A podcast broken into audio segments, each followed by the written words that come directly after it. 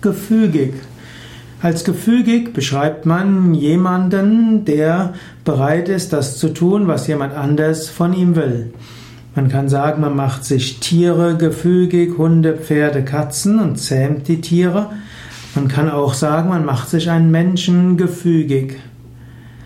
Mache dir keine Menschen gefügig und sei auch niemandem gefügig.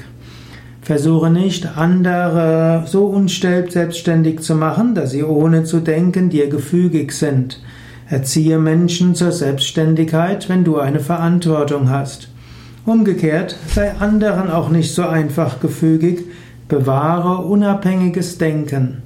Das heißt nicht, dass du immer skeptisch sein musst und rebellisch. Skeptisch und rebellisch ist das Gegenteil von gefügig und auch nicht das Richtige. Oft ist das Richtige in der Mitte und manchmal sollte man natürlich auch das tun, was ein anderer von einem erwartet. Umgekehrt ist auch wichtig, dass der andere auch mal tut, was einem selbst wichtig ist. Im Geben und Nehmen, dort beruht eine Gegenseitigkeit und ein gemeinsames Engagement für die gute Sache.